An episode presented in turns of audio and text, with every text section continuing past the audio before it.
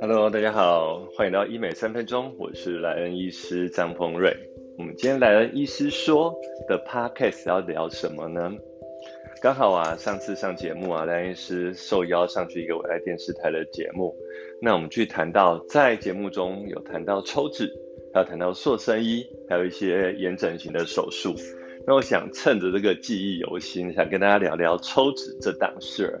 就抽脂呢，这是一个美国做美国女生呢做手术的前三名。那到底抽脂，大家觉得有一点困惑，既害怕，既喜欢。然后又怕受伤害，所以今天想跟大家聊聊说抽脂到底是什么东西，然后呢，它一些要注意的事项，还有它的典故啊，一些小趣事。大家知道抽脂在内地有人说吸脂把脂肪吸出来，抽脂把脂肪抽出来，都是一个用一个技术把脂肪从皮下抽出来的技术。它英文叫做 liposuction。lipo 是什么？lipo 在罗马字根医学里面就叫 lipo 是脂肪的意思，lipo lipo cell 脂肪细胞，lipo 嘛脂肪瘤，讲远了，liposuction suction 就是用吸 suck Liposuction，它就是把脂肪吸出的技术，我们就说叫抽脂。那其实抽脂呢，大家以为它是呃一个好像是流行很久的技术，其实它大概从一九一九七四年在意大利有两位医师呢，他们就是想要把脂肪从皮下移出。那之后呢？大家越来越普遍，为什么？大家不止东西方都有这种皮下脂肪太多，或是产后脂肪堆积的困扰。女生最怕脂肪堆积在不该堆积的地方，譬如说后腰肉，譬如说大腿外侧。大腿外侧都有大腿外侧的地方的脂肪，我们又称作马鞍。为什么？就像你牛仔挂个马鞍带，拿放东西，刚好那袋子垂在你的大腿屁股外侧，叫马鞍。后腰肉也是女生最常见的。哦，后腰肉其实脂肪抽脂这个区有一个很很梦幻的名字，这个叫 love handle，翻过来就是爱的握把。也就是说，男生假设你有后腰肉，你的女朋友坐在机车后座就可以抓着你这个 love handle，爱的握把，可以抓住你的握把。当然，最常抽脂的部位应该就这几个：吼，马鞍处、大腿的外下侧、后腰肉，当然还有蝴蝶袖。哦，其实抽脂的地方每个人堆积的不一样。大体来讲，女生都会堆积在下半身比较多，从腰部以下。那男生呢，大部分都堆积在肚子，我们叫 belly 的区，belly 就是肚子的意思。所以其实眼镜出来，每个人要抽脂要着重的地方不一样。不过其实有个很重要的观念啊，抽脂不等于瘦身。有些人说，哇，医生张医师，你可以把我全身都抽一抽吗？其实他可能把瘦身跟抽脂做混淆，抽脂其实所着重应该是局部的雕塑，局部，譬如说我这次医生我想要雕你整个腰部，加一点点大腿，或者整个大腿加一点点手臂，可是也不能说我的大腿、腰、手臂、胸部、呃后背都要抽，因为这牵涉到安全性的问题。等一下跟大家解释抽脂的安全性的问题是大家最在意的，吼。那所以其实从一九七四年、一九八几年、八零年代、九零年代、二零年代，抽脂技术的眼镜，不管是抽脂的这个 GAC，就这个机器的眼镜，还有抽脂观念的眼镜，让抽脂这个技术呢，从以前大家觉得哇，抽了常常就凹凸，常常会有其他的什么并发症，到目前抽脂被视为一个安全性非常高，而且可以做到局部雕塑，甚至现在用一些微缩的技巧。可以雕你的马甲线、六块肌、胸线、手臂线等等，已经从以前的大面积抽掉，进步成不止大面积抽掉，表浅部的脂肪雕塑，我们叫脂雕，我们叫 liposculpting，就 sculpture，把这个 sculpture 做一个脂肪的雕塑，所以很轻易可以做出女生再怎么练，很多女生她其实练得很好，体脂已经二十或二十以下，可是她马甲线是练不出来。所以这时候用抽脂去帮帮，轻轻的推一下，她就可以练出很漂亮马甲线。男生六块肌更不用谈了，男生六块肌基本上第一你要健身，第二你要你的体脂率低到某一定的程度，我觉得你才可以做这个六块肌的展现。哦，甚至有些人要胸肌的线条要把它练得像布莱德比特啊或那些呃健美先生一样有点明显，也可以靠抽脂表浅的脂雕来做。所以以往来讲，从以前的抽脂来说，从以前的传统抽脂，呃，抽脂的纯粹是用一个抽脂管接一个负压的的抽取机去把脂肪抽出来。然后呢，现在进步到什么？有叫动力抽脂。所谓动力抽脂，就是你的仪器，你不用用医生这样前后前后去戳，这个机器本身它会让你这个抽脂管前后前后往复式的运动，叫动力抽脂。当然，衍生到后面有水刀抽脂。水刀抽脂的概念是什么呢？就是你的抽脂机，它会从前端喷出水来，把你的脂肪细胞，像是呃把脂肪从你的体皮下呢把它冲下来之后，再靠我们的抽脂管把它吸出来。有点像是说下雨天在冲刷树根，你看树根就像我们的血管跟筋膜，筋膜树根还在，可是土壤呢，就像我们脂肪细胞，下雨把它土壤冲掉了。水刀的概念就是这样子，当然水刀也是一个好技术，还有一个技术叫超音波抽脂技术。超音波抽脂又是一个更新的概念。超音波抽脂我们分常提到的微缩抽脂、微缩抽脂，微粒的微。缩就是塑形的塑，不是威力导演。微缩抽脂，它的英文叫 Vaser，它是一个哥伦比亚医师 Dr. Hoyas，他把它发扬光大。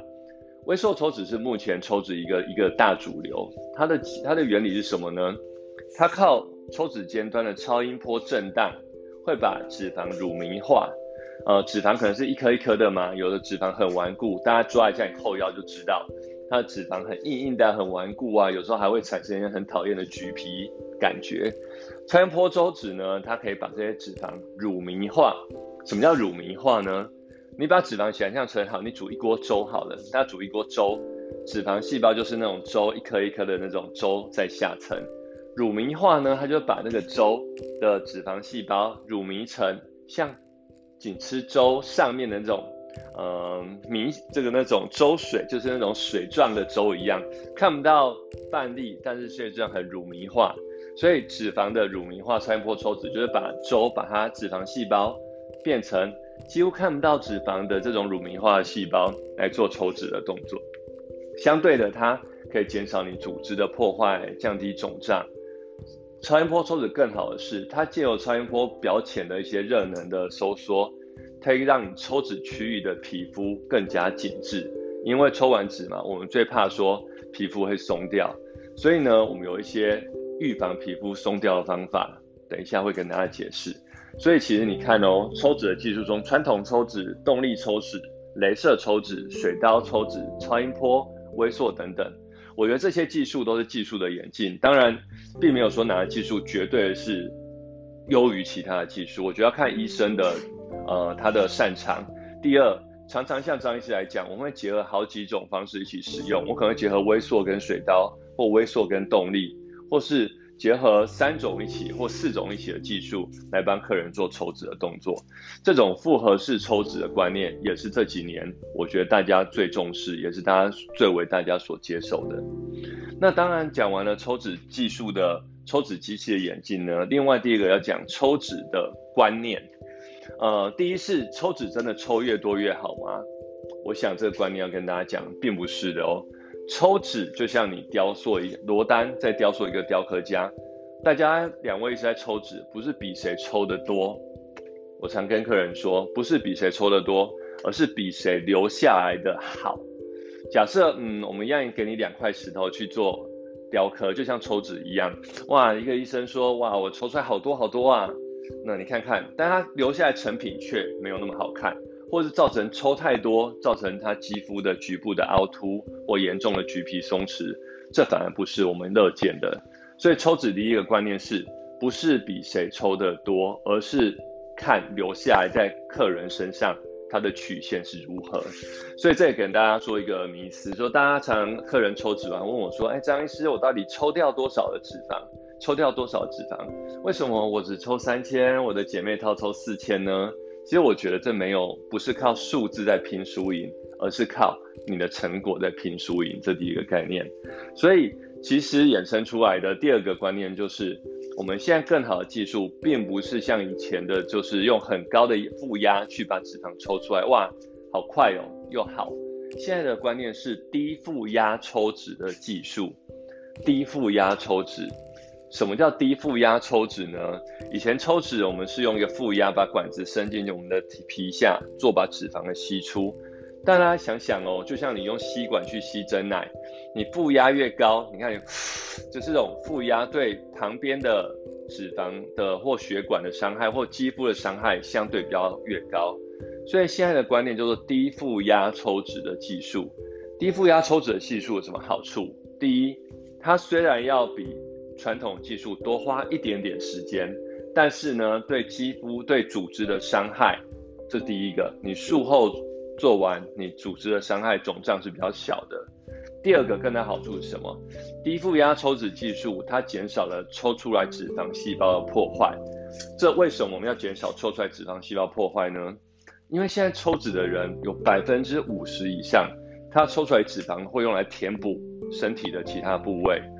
那譬如说填补在脸上啊，脸上的凹陷或胸部，我们想要罩杯升级，所以抽出来脂肪的破坏降低，它的活性变高，它存活率也会提升，大幅的提升。所以第二个观念是低负压抽脂的技术非常非常重要。所以。这两个观念结合起来，我们结合到最新的低负压安全抽脂技术。所谓安全抽脂技术叫 Safe Safe 就安全嘛，Safe Lipo 就 Liposuction 抽脂。Safe Lipo 它的观念就是低破坏、低肿胀，抽出来脂肪高存活率，结合表浅指标技术，这就是最新一代的抽脂的最新观念。所以其实我们讲到。讲完了机器抽脂机器的演进，再讲到抽脂的技术观念的演进，我想还是要提一下刚才说的。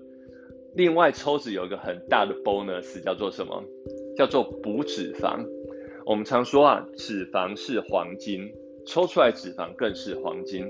呃，为什么这么说呢？大家记得前几年很流行叫做哇，生保脐带血或去年脐带血，就是。你们跟说，大家刚生出来小朋友，他有脐带血嘛？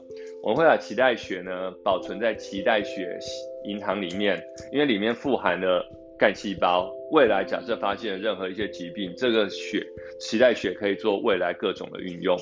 那你说哇，我出生的时候还没有这个技术啊，哭哭，我我已经长大了，我怎么办？要我万一发生什么事了？现在。细胞治疗跟干细胞治疗观念一日千里演进，所以呢，很多人会用脂肪。大家发现脂肪细胞里面富含了很多的干细胞跟生长因子，所以现在不管是各种的脐带血银行，他们有做一个业务叫做脂肪干细胞的储存的业务。但未来技术更进步，这脂肪干细胞会造成医学上的跨时代演进，会治疗一些目前没办法治疗的东西。所以很多客人做完抽脂之后，他抽出来脂肪就可以储存在脂肪干细胞库里面，大概只要不多，大概是呃看你的目的，可能一到两百 CC 的脂肪或五十到一百 CC 脂肪，我们就可以储存在我们的脂肪干细胞库。假设张医师去今天去抽脂，我会留一部分存在脂肪干细胞库里面，未来技术更进步，医学更进步，我们会做一些其他的运用。